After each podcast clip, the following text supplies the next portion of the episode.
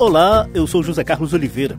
Estamos em teletrabalho por causa do coronavírus e a qualidade do áudio talvez não seja das melhores. Mas Salão Verde vai dedicar essa edição a Sérgio Trindade, um dos cientistas que ajudaram o painel da ONU sobre mudanças climáticas a ganhar o Prêmio Nobel da Paz de 2007.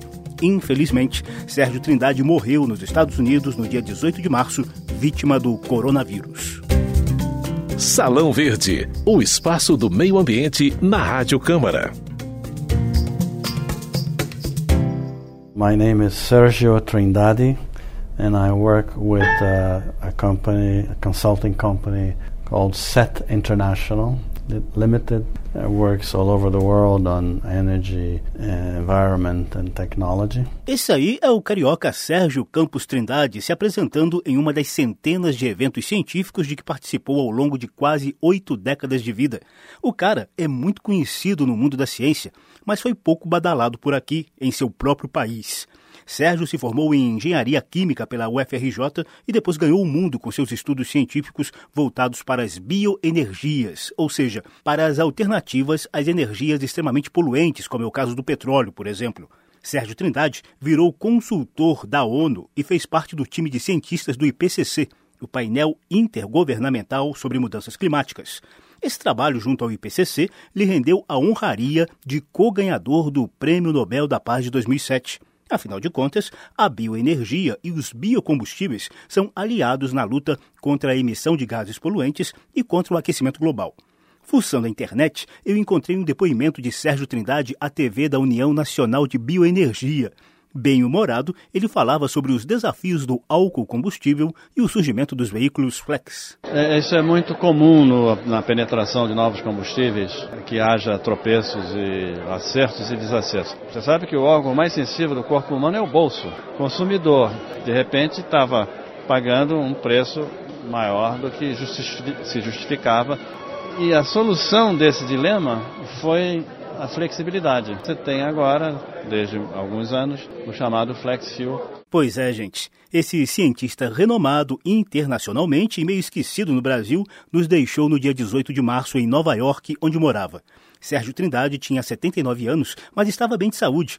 Ele foi uma das vítimas da Covid-19, essa trágica doença provocada pelo coronavírus e qual o legado deixado por Sérgio Trindade.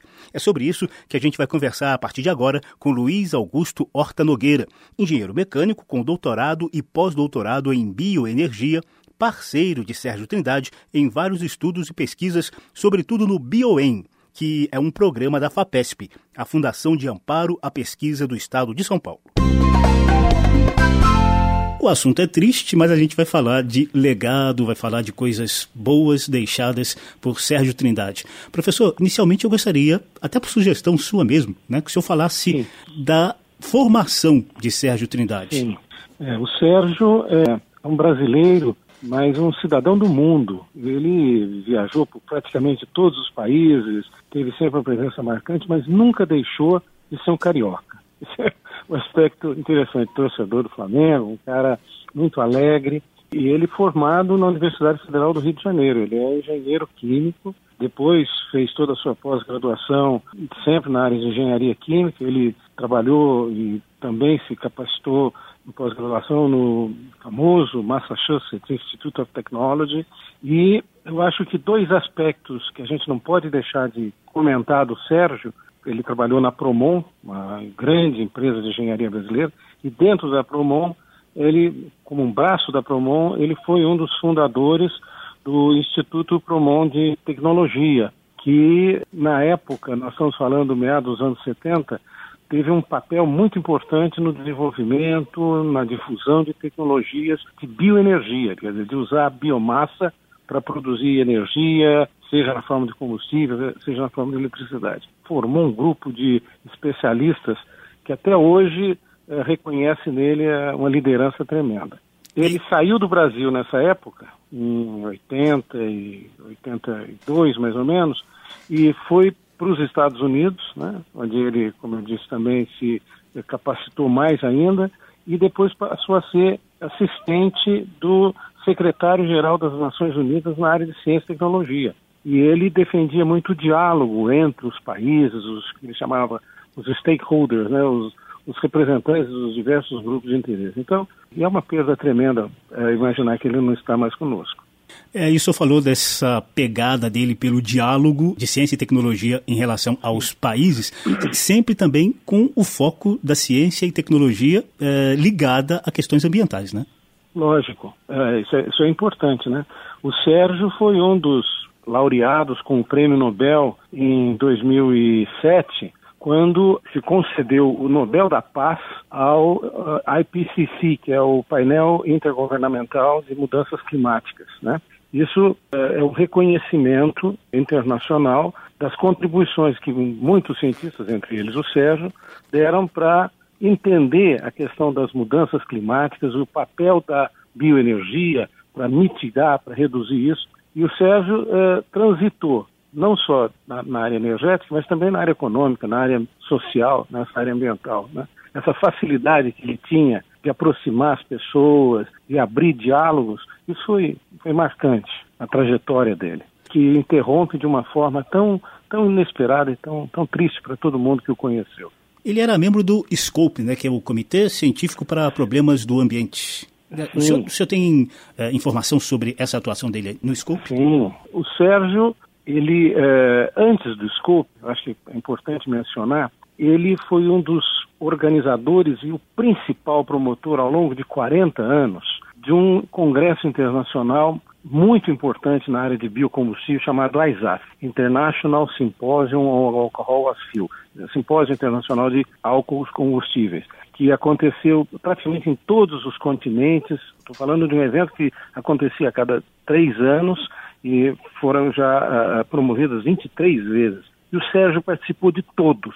É o único cara que participou de todos esses eventos, sempre de uma forma brilhante, liderando, motivando, atraindo jovens. E ele era a alma desse evento. E por ser exatamente tão bem relacionado e tão ativo na área de bioenergia, que quando o SCOPE, que é essa comissão que está vinculada à Unesco, resolveu entender melhor a questão dos biocombustíveis, que sempre tem alguma controvérsia, eventualmente comenta implicações sobre a produção de alimentos, essas coisas, foi feito um trabalho enorme, enorme, porque reuniu mais de 140 cientistas de todo o mundo para fazer um livro, que é um livro quase definitivo, chamado Sustainability and Bioenergy, Bridging the Gaps, que, que, que exatamente trata da sustentabilidade efetiva da bioenergia. E o Sérgio foi um dos elementos que nos ajudou, inclusive na última versão que se eh, dedicou mais à questão da América Latina e da África, ele foi um dos autores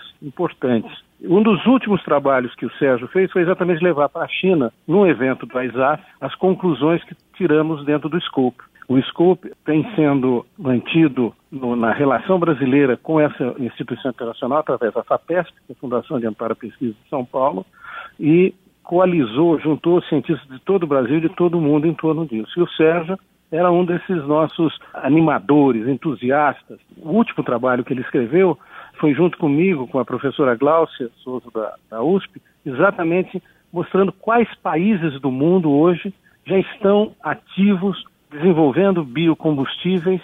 A gente sabe que isso é uma coisa comum no Brasil, mas não é em muitos outros países que poderia ser. E nós mostramos que já tem aí na América Latina, na Ásia, na África, várias iniciativas que estão sendo bem conduzidas com, com sucesso né, na área de bioenergia. A gente faz uma breve pausa nessa conversa com o professor Luiz Augusto Nogueira para te dar mais detalhes do IPCC, órgão da ONU que ajudou Sérgio Trindade e centenas de cientistas do mundo inteiro a ganhar o Nobel da Paz em 2007. Geológicas. Novidades e curiosidades sobre a dinâmica do planeta e da natureza. Geológicas. Salão Verde. O meio ambiente nas ondas do rádio. Muito bom dia, ouvintes. Eu sou Mônica Montenegro. Um ótimo dia a você. Aqui quem fala é Ana Raquel Macedo. Nosso primeiro assunto de hoje é o mais recente relatório divulgado pelas Nações Unidas sobre as mudanças climáticas. Aí está uma das aberturas desse nosso programa Salão Verde, lá pelos idos de 2006 ou 2007. Os relatórios do painel intergovernamental sobre mudanças climáticas ligaram o sinal de alerta do mundo inteiro sobre os efeitos devastadores da relação da humanidade com o planeta Aquecimento global, desaparecimento de geleiras, aumento do nível do mar, desertificações, tudo isso precisa ser contido para evitar ou retardar o esgotamento dos recursos naturais.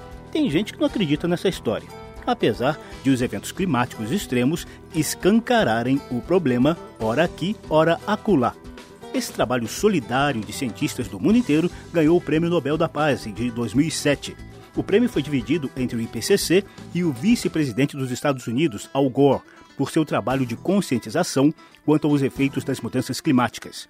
Em entrevista à TV Cultura, outro co-ganhador do Nobel pelo IPCC, o físico Paulo Artacho, falou do efeito prático da premiação ao IPCC. Então a questão é que a premiação né, conjunta do IPCC e de um político americano é, foi também é, bastante emblemática, digamos assim, bastante importante, porque de nada serve um trabalho científico se ele ficar isolado na comunidade científica sem atingir o grande público, sem atingir os governantes.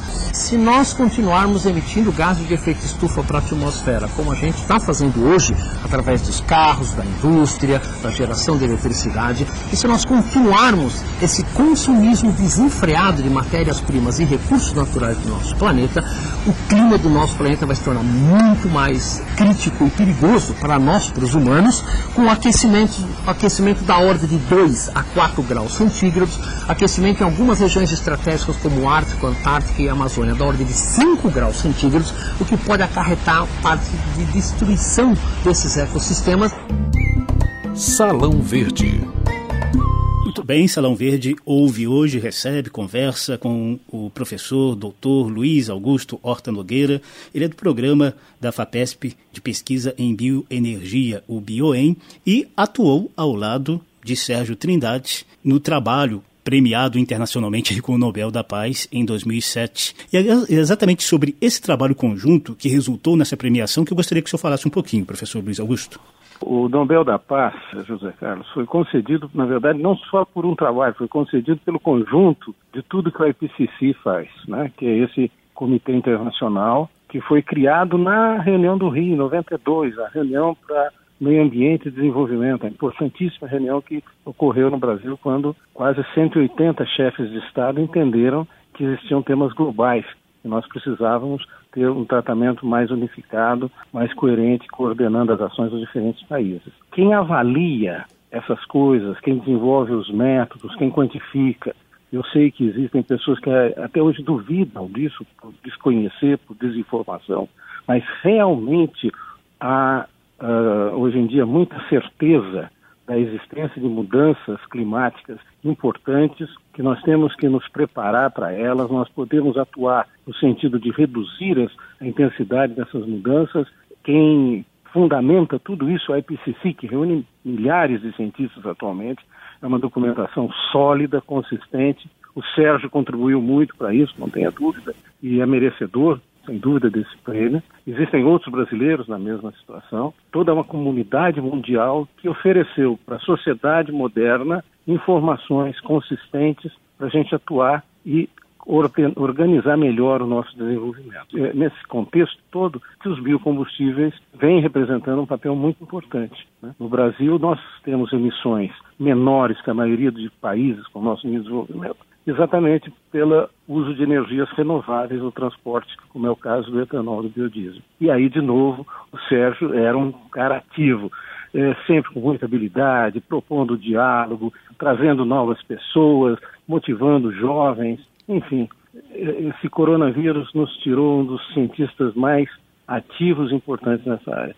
O Sérgio tinha 79 anos, ninguém dizia isso, né? Ele sempre indo para lá e para cá, escrevendo. A sensação de perda de todos nós, amigos dele, é, é profunda e uma prova dessa vitalidade e também dessa intenção de despertar nos jovens o conhecimento e o incentivo à pesquisa é que, pouco antes de morrer, ele estava participando de um simpósio, de um é, seminário em Durango, no México, né, professor? É verdade. O Sérgio era um globetrotter. Ele estava sempre indo para lá e para cá, provocando novas ideias, induzindo jovens, estimulando, eh, como eu disse, todos nós, né? Eu, comentando com amigos, digo que o Sérgio, para ser substituído, nós vamos precisar de várias pessoas, né?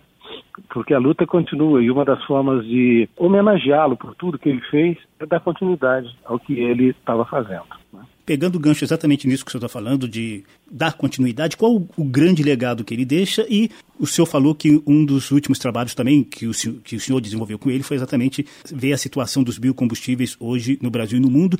É que, que perspectiva a gente tem em relação a isso? Olha, rapaz, é difícil dizer qual ou se há um grande eh, tema.